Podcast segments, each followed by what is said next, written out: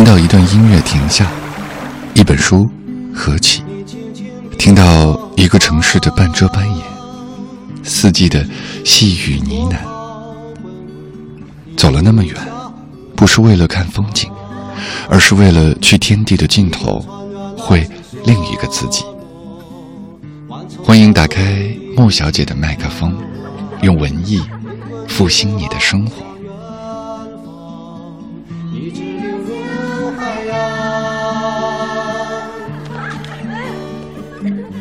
兔子，作者季羡林。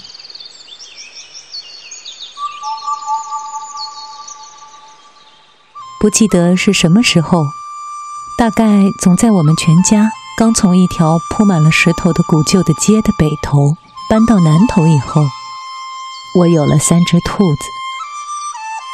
在我走出了童年以前的某一个春天，记得是刚过了年。因为一种机缘的凑巧，我离开故乡，到一个以湖山著名的都市里去。从质比的高的楼房的空隙里，我只看到一线蓝蓝的天。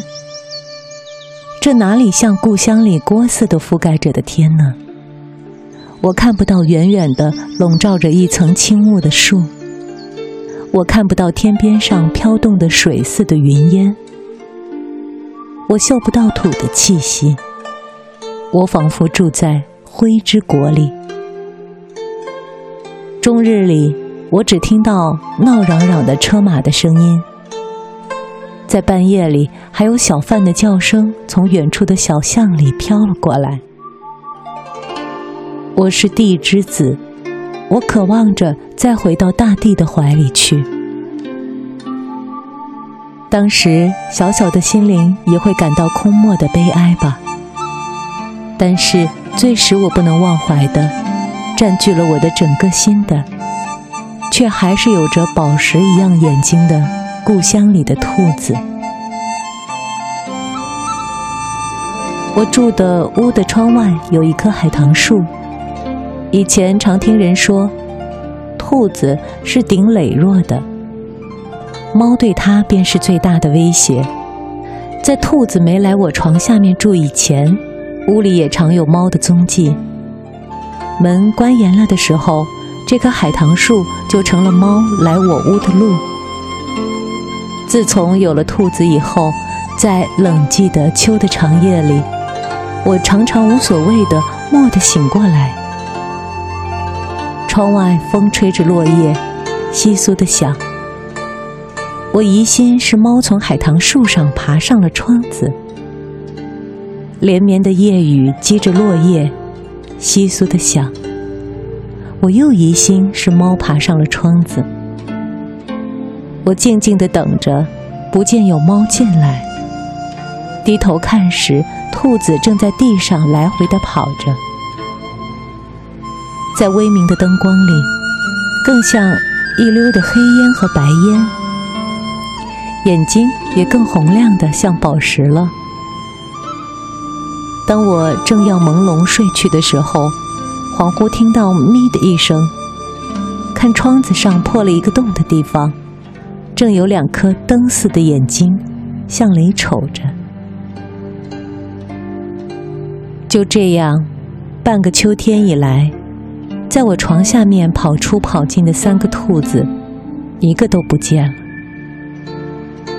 我再坐在靠窗的桌子旁读书的时候，从书页上面什么也看不到了。从有着风和雨的痕迹的玻璃窗里望出去，海棠树早落尽了叶子，只剩下秃光的枝干撑着眼睛的秋的长空。夜里，我在听到外面簌簌的时候。我又疑心是猫。再仔细看，什么也没有，只有暗淡的灯照彻了冷寂的秋夜。外面又啪啪的响，是雨吧？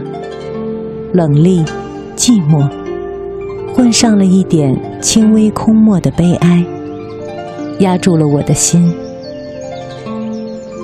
一切都空虚，我能再做什么样的梦呢？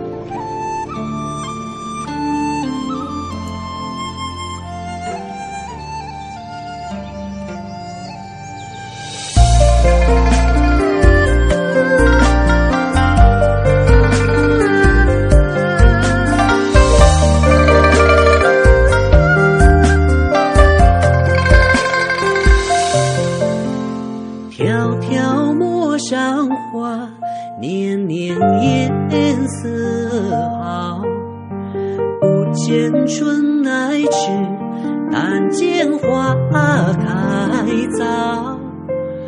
听书知故事，隐隐记今朝。星辰如此夜，风露皆。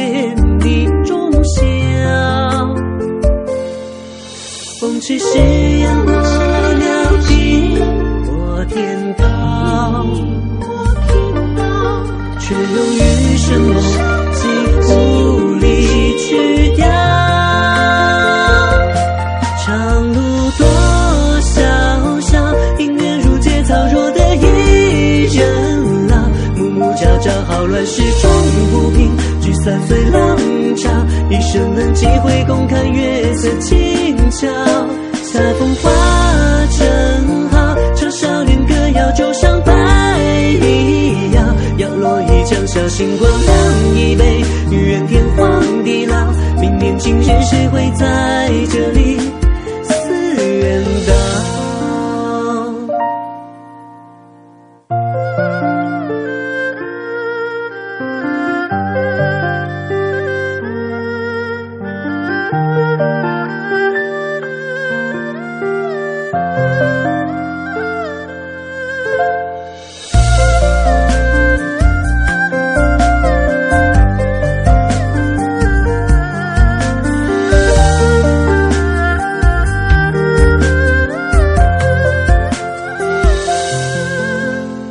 惜青春不到，平明玉雨潇潇。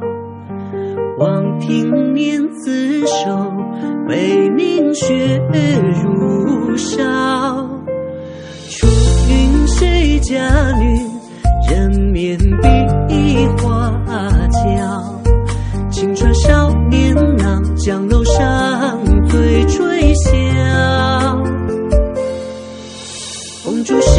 霜染白了鬓角，